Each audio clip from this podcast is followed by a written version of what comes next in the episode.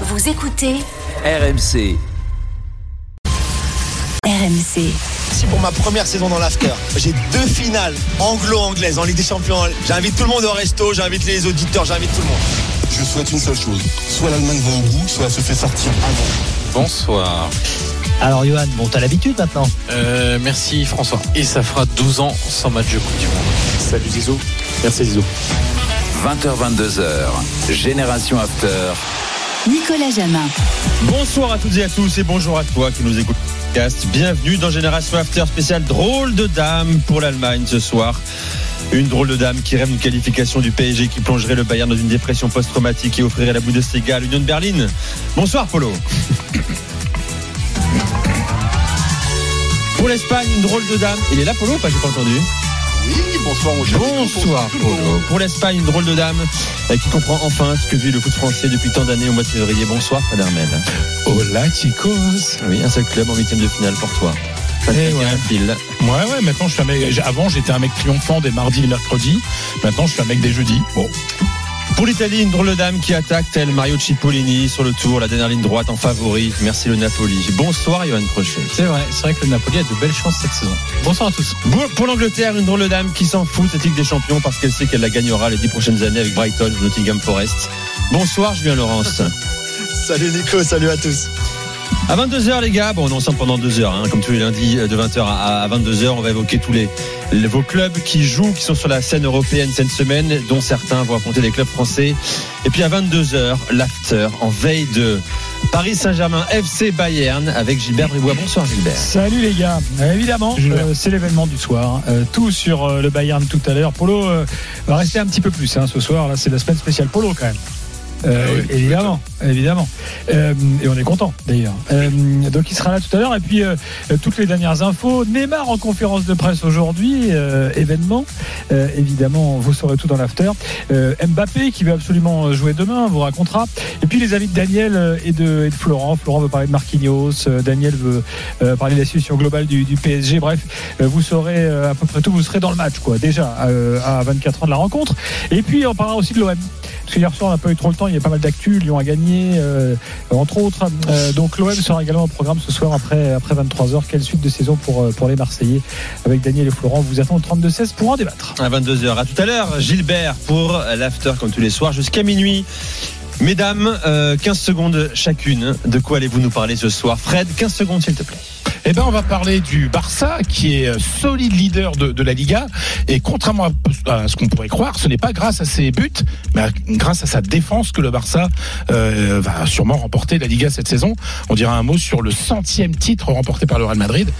Et aussi le 31e titre de l'ère Florentino Pérez, Florentino Pérez, qui, en nombre de trophées, égale une légende, Santiago Bernabéu.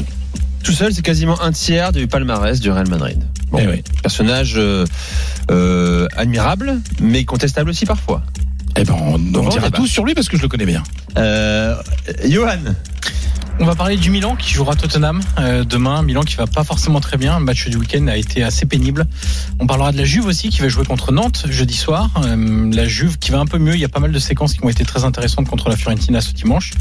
On parlera de Florian Thauvin très rapidement. Et puis on parlera aussi d'un nouveau riche en Italie. Julien, Alors un samedi cauchemardesque pour la VAR en Angleterre, mais à un niveau euh, comique même, euh, des, des vrais clowns. On parlera de Manchester United qui va donc défier le, le Barça, leader de la Liga de, de Fred jeudi. Euh, on parlera du derby de la Merseille qui ce soir, euh, Liverpool-Everton qui est un gros match pour les deux. Et puis euh, une petite minute sur Southampton qui a limogé son deuxième entraîneur Nathan Jones qui pourtant la semaine dernière nous expliquait qu'il était l'un des meilleurs entraîneurs du monde. Alors je, je comprends plus. Polo, Oui, évidemment, un gros dossier PSG Bayern. Autre dossier qui me semble important, c'est l'autre huitième de finale très très serré, je pense, avec un Borussia Dortmund qui monte en puissance contre Chelsea. Et puis en jeudi, il y a une autre confrontation euh, entre la L1 et la Bundesliga, c'est Leverkusen Monaco. On va essayer de faire le point sur ce qui se passe au Bayern Leverkusen version Xabi Alonso. Et n'oubliez pas ce rendez-vous, comme tous les lundis soirs, 20h45, euh, les drôles de dames face au- au- à vous, aux auditeurs. Appelez, posez vos questions, le 32-16 pour cela.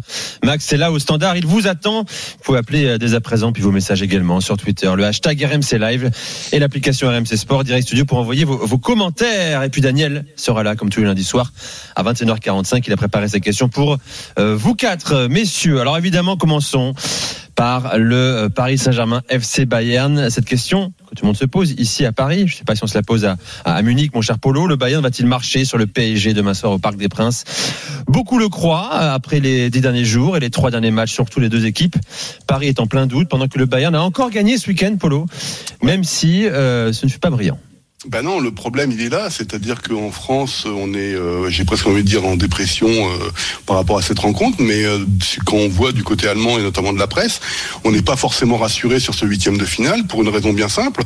On est sorti sur la crise de la fameuse crise de résultats que nous a sorti Nagelsmann puisque le Bayern vient d'emporter trois matchs à la suite. Sauf que c'était Borum ce week-end, il y a eu 3-0, résultat net comme ça, on peut se dire bon bah c'est facile. Sauf que la rencontre n'a pas plu au coach Nagelsmann. Euh, rappelons quand même que Manuel Neuer marque marque un but à la 40e, tout simplement parce qu'il y a une énorme euh, faute de, la défense euh, de Bochum. J'allais dire stéphanoise, parce qu'évidemment, euh, c'est Yanko, l'ancien l'ancien stéphanois, qui, fait une énorme boulette à la 40e minute. Et, le Bayern, pardon, a toujours le même problème. Lorsque tu joues contre des blocs bas qui sont très resserrés et très agressifs sur le porteur du ballon, et ben on ne trouve pas on ne trouve pas l'ouverture du côté du côté bavarois.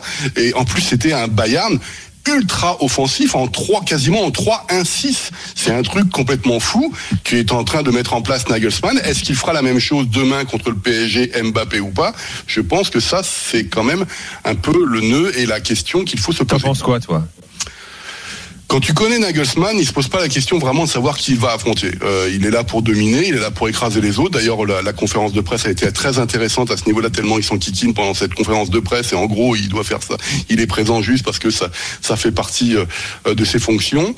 Mais euh, moi, je pense qu'il devrait jouer. S'il veut écraser Paris, il veut jouer dans une défense à 3. Mais le paramètre Mbappé change beaucoup de choses. Parce qu'on se rend compte qu'à chaque fois qu'il joue dans une défense à 3, il y a des espaces qui se libèrent derrière parce que les joueurs sont tellement hauts sur le terrain que, évidemment, la vitesse d'un Mbappé peut être un, facteur déterminant. Et comme le Bayern n'est pas à 100%, on n'est pas dans la logique du Super Bayern qu'on a vu ces dernières saisons qui pouvait marcher sur n'importe quelle équipe européenne et évidemment nationale. Là, il y a de la lutte en Bundesliga, il y a des crises euh, internes, j'ai envie de dire des facteurs endogènes qui peuvent être accentués par des facteurs exogènes qui sont le cas Mbappé et le PSG. Ce rendez-vous est un véritable test pour Nagelsmann évidemment pour le Bayern de Munich. Si ça se passait mal demain soir, ça pourrait éclater du côté de la Zebenerstrasse.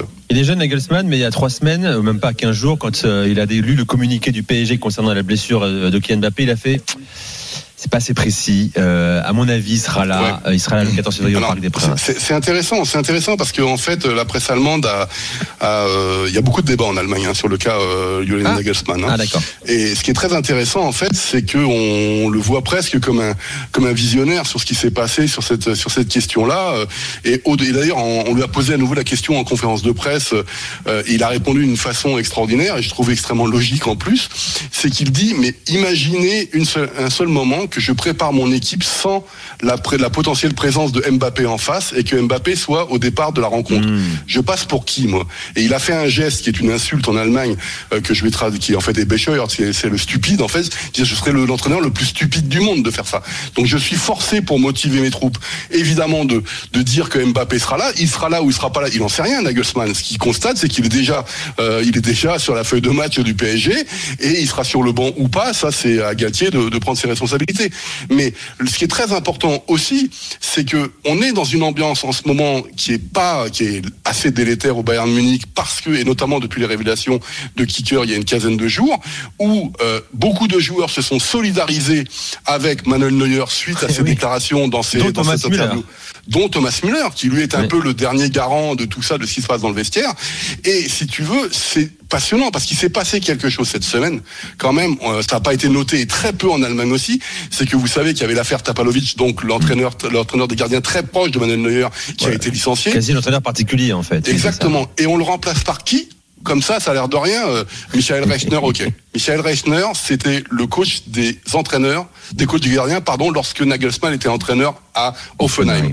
Ça veut dire quoi? Ça veut dire que le Bayern, il est derrière Nagelsmann. Et que la question aujourd'hui, quels que soient les débats, c'est est-ce que le le le le le le- le- le- l'équipe a envie de suivre Nagelsmann ou pas? Et lorsqu'on voit les prestations en demi-teinte du Bayern, demi-teinte, on relativise, hein, c'est le Bayern quand même, donc faut voir comment ils savent jouer au ballon les gars. Mais on se dit, est-ce qu'ils ne sont pas bons? Parce que ça va pas dans les schémas tactiques qu'est-ce qu'on fait, c'est trop compliqué, défense à 3, défense à 4, etc. Ou est-ce qu'on n'a pas envie de jouer pour Nagelsmann, tout simplement? C'est ça le débat. Et je pense que le match de demain soir, c'est exactement ça ce qui va se passer. Gros enjeu autour de, de Nagelsmann, forcément. Exactement. Fred. Polo, j'ai une question à te poser d'un point de vue purement tactique, parce que tu disais que le Bayern avait des, des gros problèmes sur les équipes au bloc très bas, euh, mais surtout très agressif. On peut pas dire que le PSG ce soit une équipe très agressive. Bah non, mais pardon, excuse-moi. On pourrait très bien imaginer euh, dans une équipe rêvée du PSG, une équipe qui justement a un bloc bas et qui joue sur la vitesse de ses attaquants. Et, et ça, ça peut, ça. Il faut se rendre compte que le PSG aura des occasions demain. Je ne connais pas un match du Bayern Oui. depuis notamment la reprise où le Bayern n'a pas à un moment ou un autre laissé une grosse occasion à son adversaire. Donc ça va être une question d'efficacité. Ça ne veut pas dire que le Bayern n'aura pas le ballon, ça ne veut pas dire que le Bayern n'aura pas énormément d'occasions, même s'il en a beaucoup moins que ceux des matchs allés. Et là, à ce niveau-là, je pense que euh, tu sais comment ça se passe. Tu vois les statistiques, ça veut souvent rien dire d'ailleurs quand tu vois l'évolution des matchs. Et il y a la, fameuse efficacité. Tu te retrouves et puis après tu peux exploser. La défense à 3 peut très bien exploser.